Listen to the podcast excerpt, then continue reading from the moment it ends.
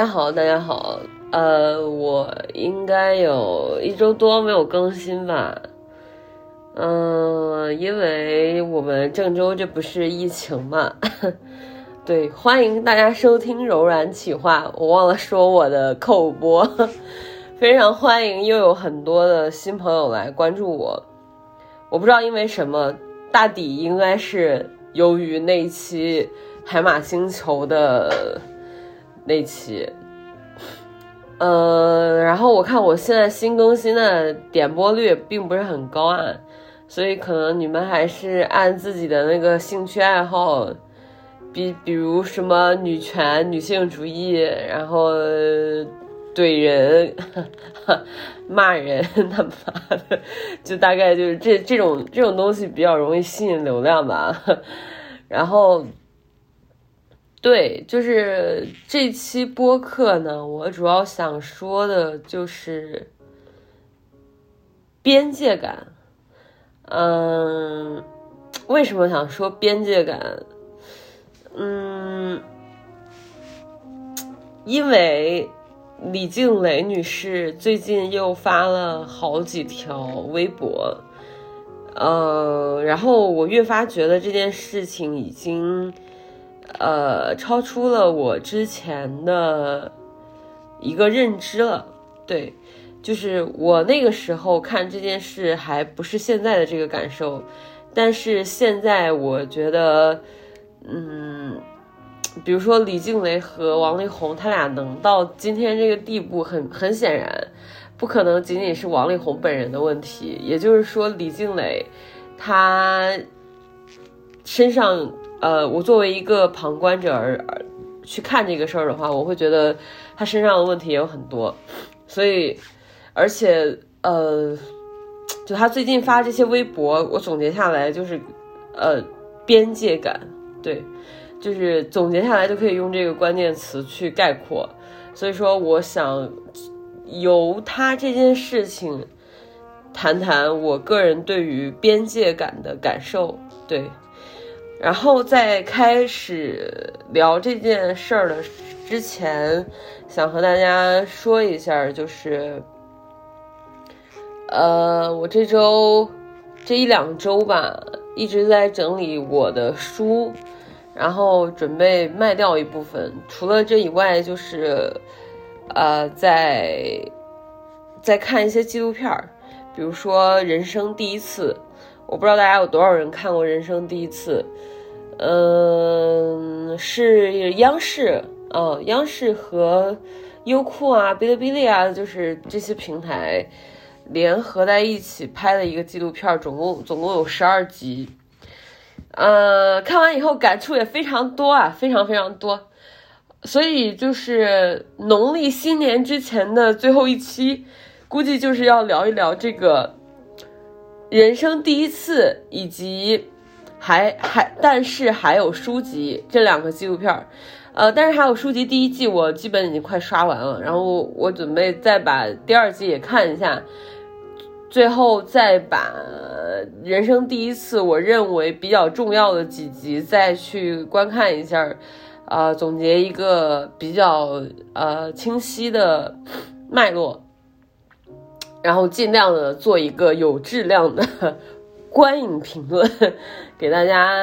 就比如说，如果你不是很想看啊，或者说你没有时间啊，那你可能听一下我的这个播客，你就已经完全像看过这个纪录片了一样。呃，不得不说的一个事情就是，央视还蛮蛮让人惊喜的，就有的点，我我觉得就是在可以能力。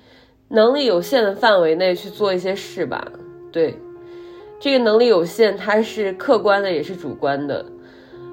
嗯，而且你可以感受到，就大家是努力想要去表达的，就在在有限的范围内也要呃去表达这件事情，是有人真的在做的，哪怕是在体制内这样的情况下，对，所以说。呃，不管是这个人生第一次啊，还是但是还有书籍，我觉得它都有非常可圈可点的地方，当然也有很多，对，就是，呃，从上往下看的这种，呃，中产以上的目光去概括全社会这种。啊，就这是一个很显然的问题，但是这个事儿在这一期就不再和大家深聊了。我们，呃，对，然后我这周，呃，这一两周嘛，我们连着做了一周多的核酸检测，然后到今天已经两天没做了，但是我们这边物业通知说明天又要开始做，估计又是一轮，不知道这一轮又是做几次，所以说这个疫情弄的呀。就没法弄，就是就很烦，真的是很烦。核酸检测也让人觉得很烦。然后现在各行各业，尤其是郑州啊，今年真的太惨了，真的太惨。从七月份洪水到洪水过后接着疫情，那个疫情刚下去，十一月初大概又又有一轮，然后到现在就没有消停。而且这种一有疫情，对于这些个体户啊、做生意的呀，嗯，影响都是非常大的。甚至孩子们上学啊，什么这些，啊，我觉得就头疼，没有办法，没有办法。但是事到如今啊，已经事到如今，我们只能接受这件事。我最近之前是一直在跑步，然后我发现跑步的时候可以去。稍微改善一下我的鼻炎，但是最近由于我前前一周跑太猛了，导致我现在这个呃右腿的膝盖的下方关节出现了，我感觉是有炎症，所以它就一直很痛，它痛到就我我现在住的是是那种 loft，对，就楼上楼下 loft，它它是楼上也是两室一厅，楼下也是两室一厅，就就大概是这种。就面积很大，但是它是 loft，就楼上楼下的，嗯，就很不方便，因为要上下楼梯，导致我现在下楼梯的时候，啊，我我这个腿就很疼，没有办法，疼就疼吧。然后我们到现在大概就给大家复盘了一下我最近的，呃，一小部分的生活状态和一小部分的计划。就是关于播客这方面嘛，还有一个惊喜啊，就是可能年前我会在呃，就淘宝可能先放一放，呃，由于他要的手续啊什么乱七八糟太多，然后我现在准备就是先从微店这儿走吧，就是年前估计会来一波，嗯，大家可以期待一下，就是在如果你们感兴趣的话，呃。争取在农历新年之前，让大家如果对我的东西感兴趣的话，对对我的产品感兴趣的话，应该会有一一一一小撮惊喜。对，呃，我所有的所有的初衷全部都是为了，就是呃，就是过农历新年这个期间可以大给大家分享快乐吧。呃，这是这是，而且我我。我接下来要做的事情，我的所有的产品它都是和食品相关的，所以在农历新年之前能让大家拿到手，呃，在这个新年到初一、初七这个阶段，你们在家陪家人啊也好，或者怎么也好。反正就是可以有时间在家做饭啊，然后去用到这些东西，我觉得是一个很好的时间段，所以我不想错过。我在尽力的去赶工，目前来看是没有太大问题的，就基本上到下周就可以敲定了，所以大家可以简单的期待一下。然后到现在我们就言归正传吧，言归正传，言归正传。嗯，李静蕾她，呃，就是谴责王力宏，也就是他最火的那个，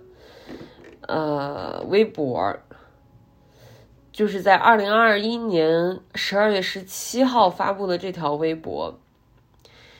呃，我看一下现在的点赞量大概是一百二十三万。评论有七十一万，转发有五十九万，这这个这个热度可以说是现象级的热度，对，非常非常厉害。呃，我想说的是，我当我我我我我几乎也就是十二月十七号，它是十一点多发布的，十一点零八分发布的。我看到的时候，大概也就是十二点左右。对，呃，当我看到这篇文章整个通读下来之后，我真的是有那种，呃，精神都抖擞了起来的感觉。基本上就就和听海马星球没有什么区别。对，因为这里面有有有几个点啊，是我现在反观。这个这个事件到目前为止发酵到今天为止，你会发现这个这个文章它之所以火，就哪怕它，我觉得它它就算不是落脚于王力宏这种，呃，就是这种影响力的艺人身上，它就是一个很很入门的那种艺人身上的话，呃，有一篇这样的文章，它也注定是会火的。因为他在呃全文的开篇，他先做了感谢，对，就是他在全文的开篇先做了感谢，接着他并不是直入正题去讲述自己的经历或者是怎么样，就是他是在用自己。作为一个样例案例啊，然后给大家来啊展现受害者的一个样本，以此来警醒大家。然后他他里面就说，他说什么，希望我的分享能给深陷其中的你，或是即将要踏入这个旅程的你一些醒思。嗯。对，然后接着到第二篇，就第二页的时候，就这一页直接就被很多营销号啊什么那些微博上面大号直接给截下来发出来，微博就说写的太好了。对我，我此时此刻看也是觉得写的太好了，就是现代女性不不像从前的女性没有教育的机会，从这儿开始到下一段。他说：“我觉得这是我们这一代人需要一起醒思的议题。”最后一句话，他说：“但未雨绸缪的为自己和孩子的将来做打算，一定没错。”对，就是这整个第二页，它可以说是一个，嗯，议论文的论点。然后，呃，他把自己当成了论据，从后面作为展开。对，所以。嗯，很多人在读到第二页的时候，尤其是作为一个女性，你是有一个非常强的代入感的。你会，不管是，呃，尤其成年后的女性嘛，不管是你结婚了还是没结婚，你都会认为说，我我也是受过教育的，然后我也在社会中、家庭中承担着某一部分的角色，在这种角色的扮演扮演的过程中，嗯。我也会受到这样或者那样的，由于我是女性，因此，呃，受到了不公平的对待。对，呃，所以这个东西太容易代入了，导致就是本身它是一个呃受害者诉诸大众去呃加强对他的个人事情的影响力和。呃，这个威慑力，对，到现在它变成了，就是就是到到它这个文章的第二页它变成了一个让人非常容易代入以及共情的一个阶段。包括，呃，事实上，我现在冷静下来，比如说我我我在那个时刻看到这篇文章的时候，包括接下来的一两天之内。呃，因为我也会经常关注一些关于女性议题的，呃，博主或者是呃这种营销号啊或者什么，然后你就会发现，在这三天之内，对他是一边一边倒的支持，所有的人都在夸赞他，就基本上就是，尤其是我关注的这一部分这一撮人，不管是男的女的，都会去觉得很容易共情到李静蕾他写的这些东西。嗯，但是我我现在就是冷静下来去反观，比如说那个时候。呃，随机波动的一个主播，我我记不清是谁了，反正就就是我也有转发，当时觉得是很看到就起鸡皮疙瘩的那种感觉。就说李静蕾这个事儿，它不仅意味着说是他个人的一个事儿，其实还意味着我们女孩真的在逐渐的站起来，然后为女性干杯什么什么。对我看完以后，我觉得他说的非常好，而且我是有那种共情的感受的，而且我真的是很想干杯，我并且转发了这条微博。但是在此时此刻去反观的时候，我会发现，嗯，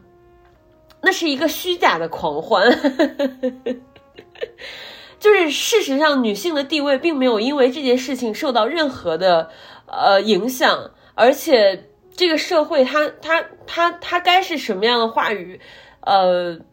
结构，它还是什么样的话语结构，它并没有因为李静蕾这个事儿而怎么怎么样，而且嗯，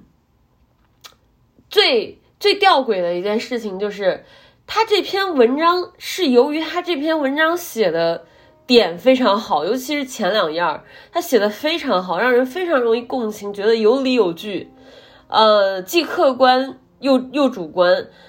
主观的是他个人的案例，客观的是大家可以共情的部分。哦，我觉得这些东西让让不管是男的女的，至少有点良知的提到孩子、女性付出回报。OK，只要有点思想的人，我觉得都不会去站到对立面的。就很容易就和他共情了，然而这这个整个的大共情呢，其实事实上，它几乎和女性主义没有任何关系，它是一个思维方式，事实上是这样的。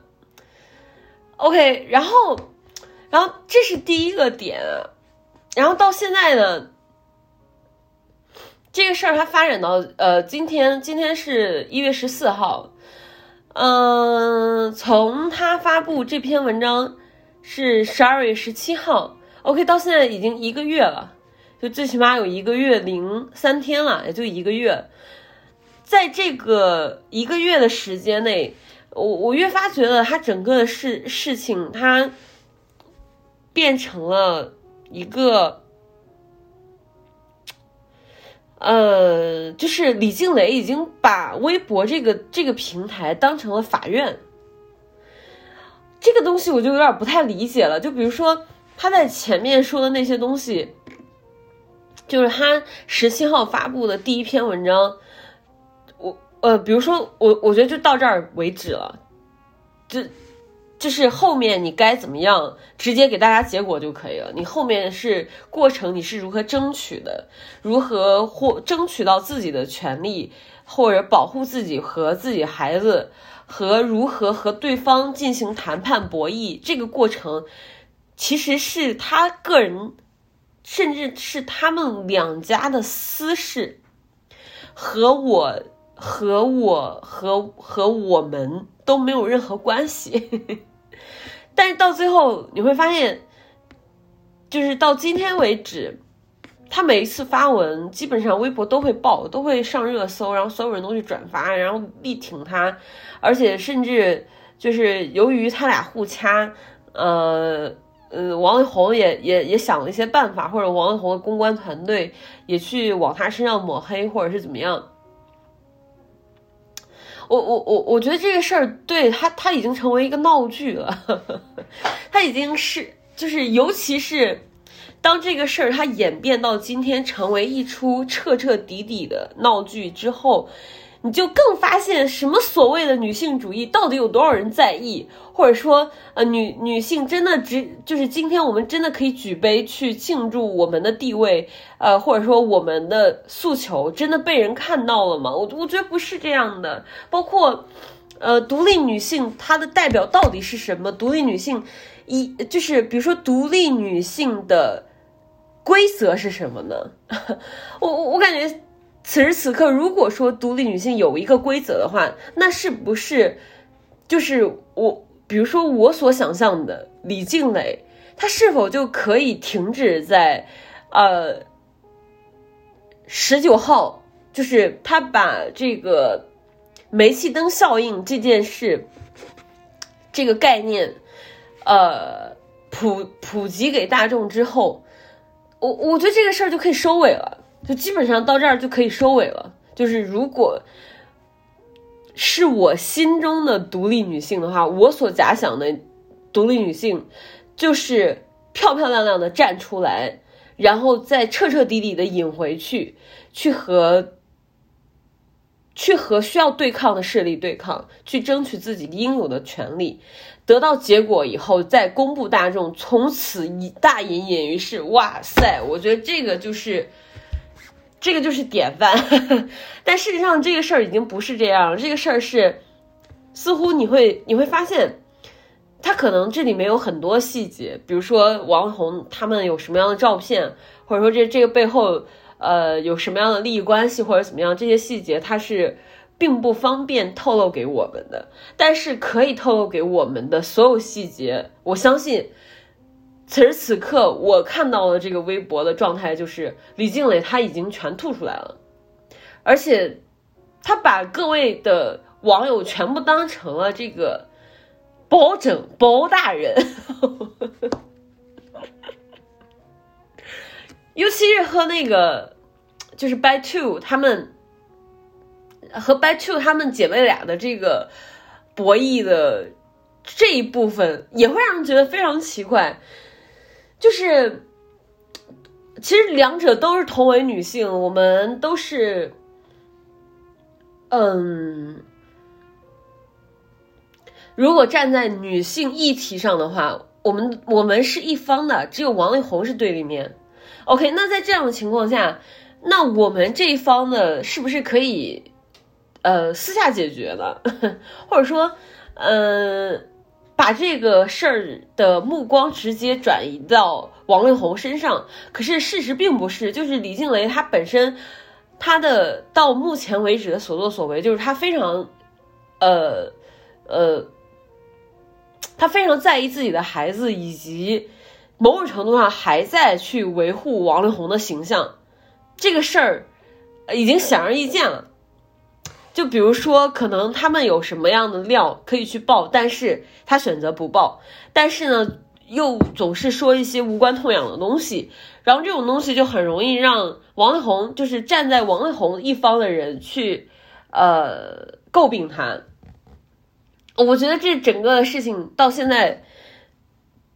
就非常抓马，对。然后已经完全和女性议题没有任何关系了。我我我本人是这样觉得。就比如说，可能还有还有部分的人会认为，呃，他现在也是在利用这些平台，啊，或者说利用自己可利用的资源去保护自己、保护孩子。呃，事实上，我会觉得，就是呃，那么作为一个呃。哪怕中产，但是她不是公众人物的女性，她在做这些事保护自己和孩子，呃，这个事儿上面就必须要诉诸大众才可以保护吗？就这是一个必然途径嘛？我我我觉得它只是一个可选的方向，而不是凡事事事都依赖平台，这这个是很可怕的。包括呃，网络它是可以给你带来一些呃影响力和。力量，甚至可以改变，嗯，可以改变一个事的结果。可是，嗯，你你到最后你会发现，你如果事事都诉诸网络的话，就很容易让人厌倦。对，就很容易让人厌倦，而且太细节了。对，这个点。我我我非常我觉得非常要命的一个点就是，我作为一个受过教育的人，呃，而且我我本人是非常独立且呃有自己事情要做的那种。我在看这些新闻也好，什么也好，我我仅仅是把它当成一个必须了解的呃，比如说社交谈资，或者说呃必须了解的，就是它其实就像生活中你必须要吃盐一样。它某某种程度上，现在有些新闻，它有它就已经成这个程程度了。不然的话，你在和别人聊天的时候，你就像一个外星人一样。OK。但是说白了，我我我我我我觉得就是我我不爱吃瓜，就是所谓的吃瓜不吃瓜这个东西，嗯，比如说以之前的这个吴亦凡的事儿，或者说这个郑爽的事儿。他的很多细节我都是没有很去抓的，就是没有很去剖啊，去看怎么怎么怎么样。直直到这个李静蕾他这篇文章出了以后，让我有引起了我非常强大的注意力以及共情的心理，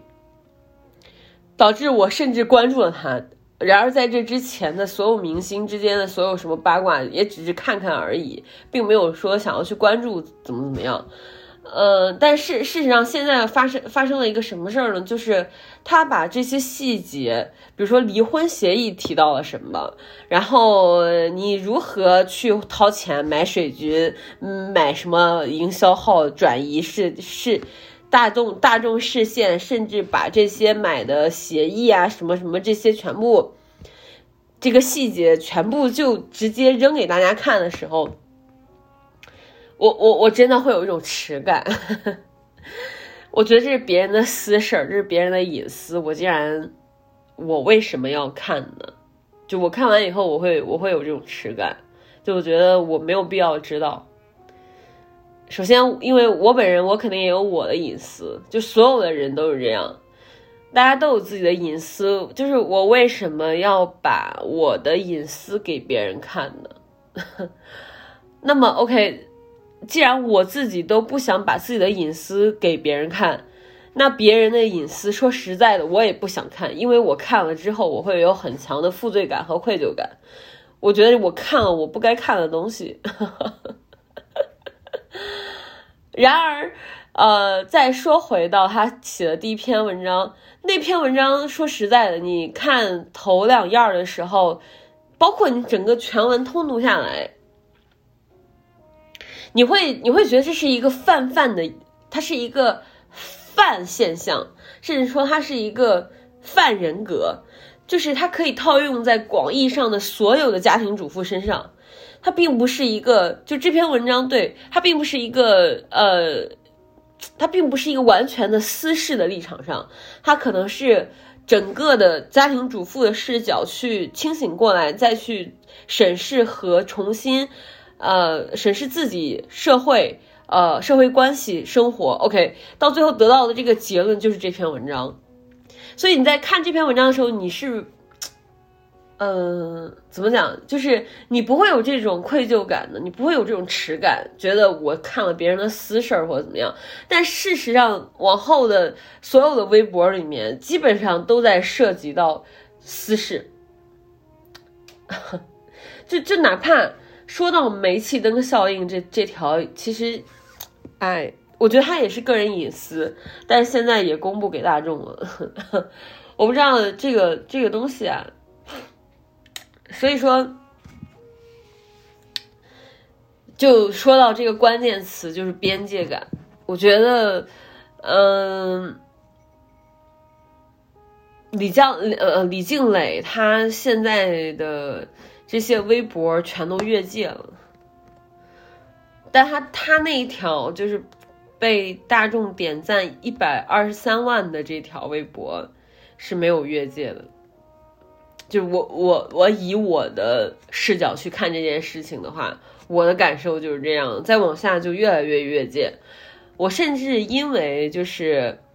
在这之前，因为。呃，李静蕾这个这个微博，然后我我和一个就是之前一直互相关注的一个男性老板，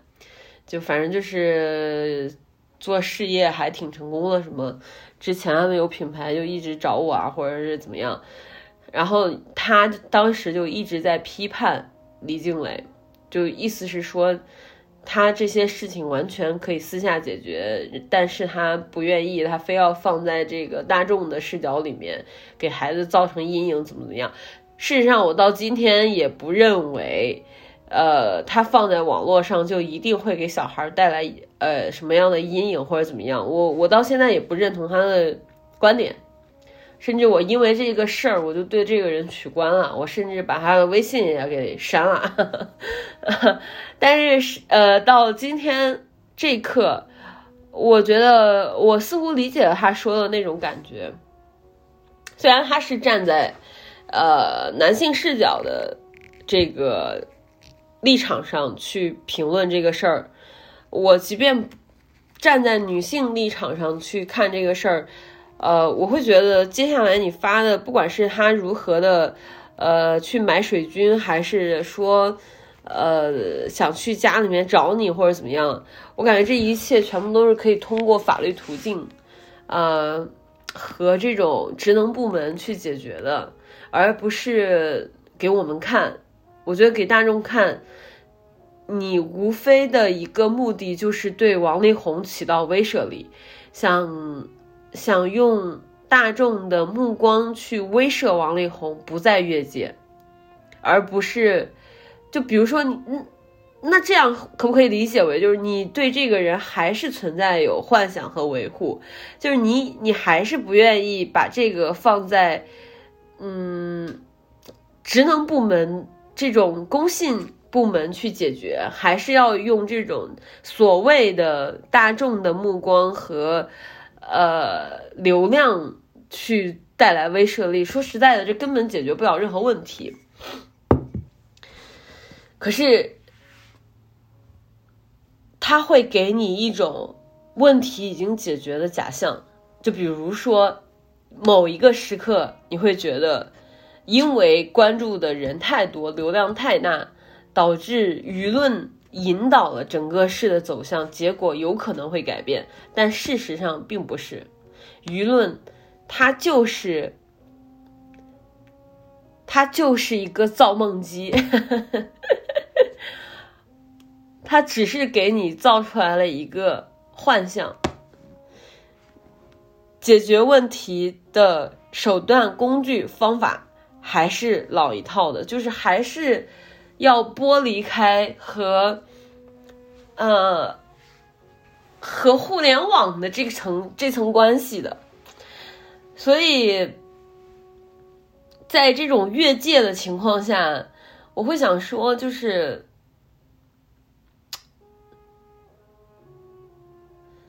嗯。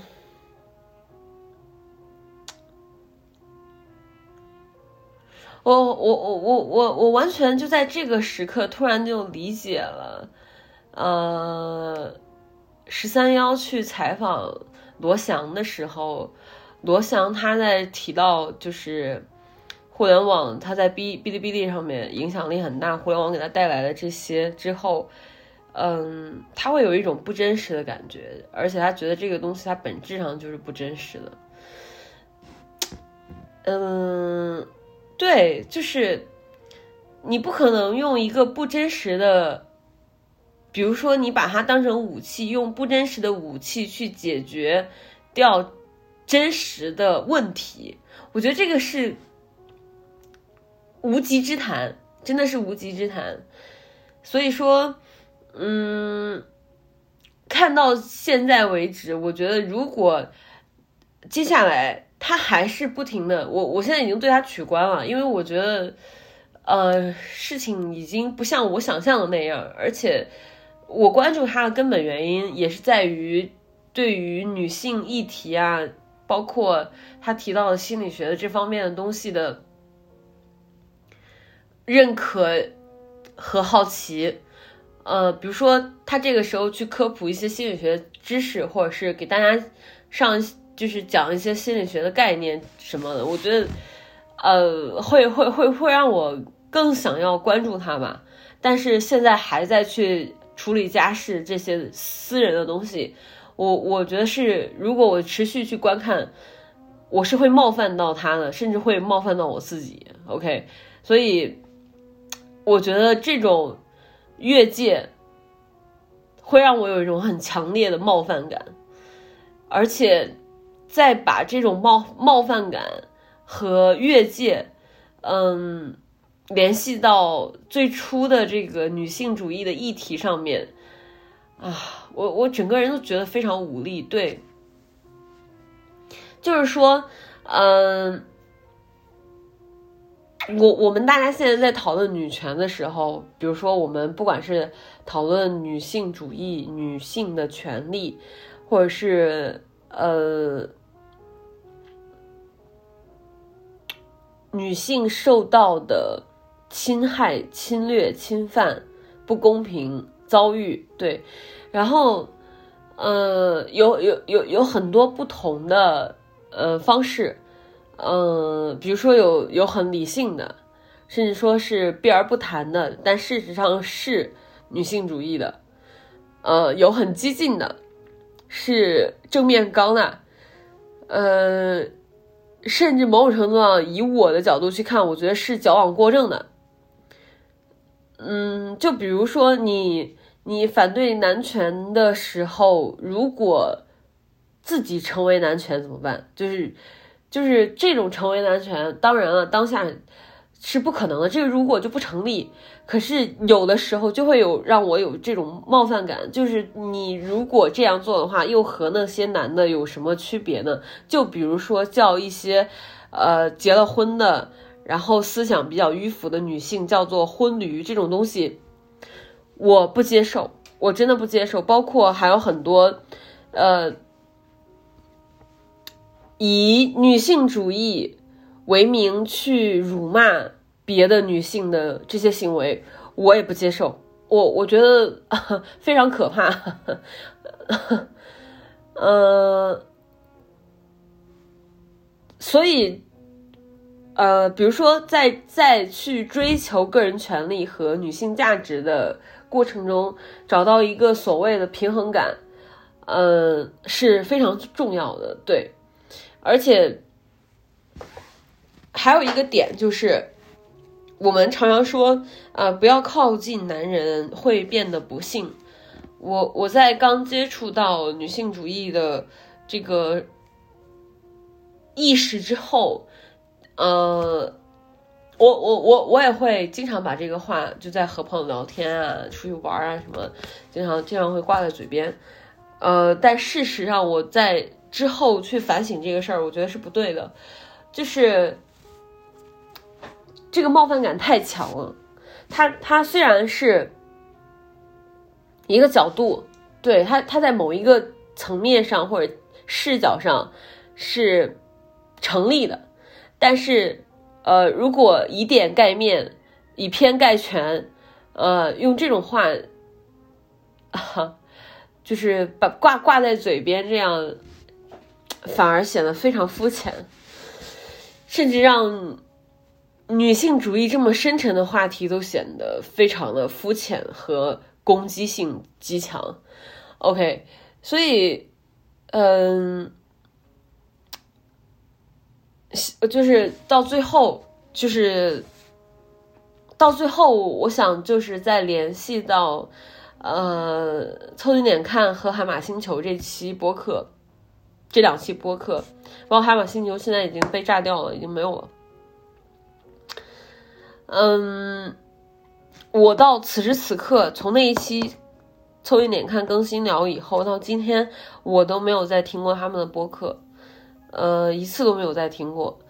呃，海马星球还是时常会听的，因为我把之前的所有的呃播客全部都给下载下来了。呃。我此时此刻还是非常站海马星球的观点和支持他们的呃讨论，而且我非常反感凑近点看那三个主播他们的对于女性的轻佻，嗯和曲解，对，但是我想说的是，就是总是有。有有就是总是有一个概念是什么呢？就是只要是一个女权主义者，就仿佛她站在了爱的对立面。也就是说，好像女权主义等于爱的，就是是爱的反义词。我就比如说，凑近点看他他他那期播客，到今天我再去回忆过来的时候，就你就会发现，他整期就意思就是把女权主义者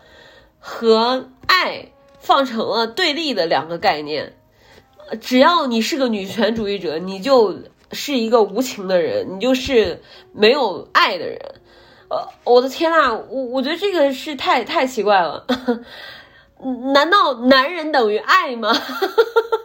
男人是爱的近义词吗？我的天呐，真是太荒唐了！就是你们这些男的真的是很好笑，就尤其是在这些点上面，就比如说女性在谈论自己的权利的时候，你们总是把他们曲解，呃，一再曲解。我觉得这也是一种越界。OK，嗯，所以我想说的是，女权主义它肯定是男权主义的对立面，而不是非要被你们这些男人曲解成爱的对立面，好像男权就等于爱一样，这完全就是一个偷换大概念，好吗？大偷换，好吗？然后，嗯，所以我我就想说。我不管是我们在谈论女性主义啊，或者是，呃，谴责男权呀，或者是什么，我我感觉最最基础的一个前提，就是就是爱。我觉得爱情也好，爱人也好，包括嗯朋友的爱，呃父母的爱，我我觉得这这个爱是一个大前提。就很多事儿，嗯，包括我们身为生而为人的那种对人类就同类的爱，对大自然的爱，我觉得这是一个非常重要的一个大前提。有，我觉得这种爱，它是它是它可以等同于敬畏。你只有有爱了，你才可以敬畏。如果你爱都消失了，所有的东西全部都用方法论去解决的话，我觉得这真的是一种矫枉过正，就非常可怕。我们要解构的是男权，是暴力，嗯，是社会地位和用工环境的不平等。但是我们要解构的并不是爱，对吗？所以说，呃，包括我们在谈论呃恋爱脑不恋爱脑这个事儿上面，其实说白了，恋爱脑它已经不再是说爱的事儿了，它是一种病态的。也就是说，一个人二十四小时、三百六十五天，呃，什么事儿都不干，就只想着对方控制对方，或者是被对方控制。嗯，来去通过与他人的相处来得到自己价值，这个整个就是一个大变态、大病态，好吗？而这根本就不是爱，对，所以说我我觉得，比如说我们去谈论普世价值观上面的，呃，普通意义上的爱的时候。那就是像父母这样，像朋友这样，像最常见的恋人一样，嗯，我们该工作的时候工作，该生活的时候生活，需要帮助的时候互相帮助，嗯，可以分享的时候一起分享，啊，我我我觉得这个就很好了，而不是说时时刻刻的控制，时时刻刻的，嗯，需求。或者说时时刻刻的在一起，这个真的就是病态。所以，嗯，就是拥有一个很独立的人格，保持一定的分寸感，拥有敬畏心，所有的这一切的大前提，也是基于对于人、同类、自然关系。社会啊，整个的这个大环境的情感之下，我觉得这个本身人很多事情都是靠情感连接的，就是有关系、有有感情才会有故事，大概是这样。所以说，爱很重要。呃，我们去争取自己的权利也很重要。比如说，呃，我们常说的 “girls help girls”，OK，嗯，这个就是对于同类的爱，就是我们女性之所以会互相帮助，我们互相尊重对方，就是因为我们有天然的了解对方的彼此的生理结构，嗯。思思维方式，呃，生活习惯等等，然后我们大家非常聊得来，很天然的吸引，很天然的在一起。我我我觉得这个就是爱，就是我们女孩爱女孩，大概就是这样，就像男孩爱男孩一样。OK，这些所有的爱都非常重要，所以我我我是觉得就是。我们谈论女权主义的时候，如果呃非要去放下爱，呃这么重要的事情的话，那真的是本末倒置了。对，然后其实我觉得今天我讲的有些有有些跑题啊，真的有些跑题，因为我本身是要讲这个边界感。我这个人就是边界感非常强的一个人，呃，但是我跑题的原因就是因为我没有写提纲，我手里面没有写任何稿件，我以上所有说的所所有的东西，全部都是即兴，所有的都是全部都是即兴。OK，我甚至都没有打过副稿，打过任何东西，呃，反正大家有什么意见或者建议，有什么不满，想要喷我的都可以留言。然后我这边女性友好，男性不友好，哈哈哈对，呃，但是我还是希望大家，嗯，彼此尊重对方，呃，保留一定的边界感，嗯，嗯，互相爱护，包括相信自己也是会。呃，就是相信自己是被爱的，自己也爱自己，这个事儿是非常重要的。OK，这就是不知道为什么从李静蕾这个事儿上面会聊到这儿，而且李静蕾这事儿，我我觉得我往后，除非他会像我想象的那样，就打了一一个非常漂亮的胜仗，像个女战士一样，而且嗯，不留功与名。直接去干自己的事业，除非像这种导向，我我觉得我还会对他会再次感兴趣。但如果他还是再去，只是利用大众的目光去处理家事的话，嗯，我真的我很抱歉，我我帮不到他，大概就是这样吧。好的，我们下一期见吧。下一期会好好的列提纲，不再这么即兴的胡说八道了。呃，下期我们主要要讲的就是这个我开头提到的人生第一次和但是我们还有书籍这些纪录片。OK，拜拜。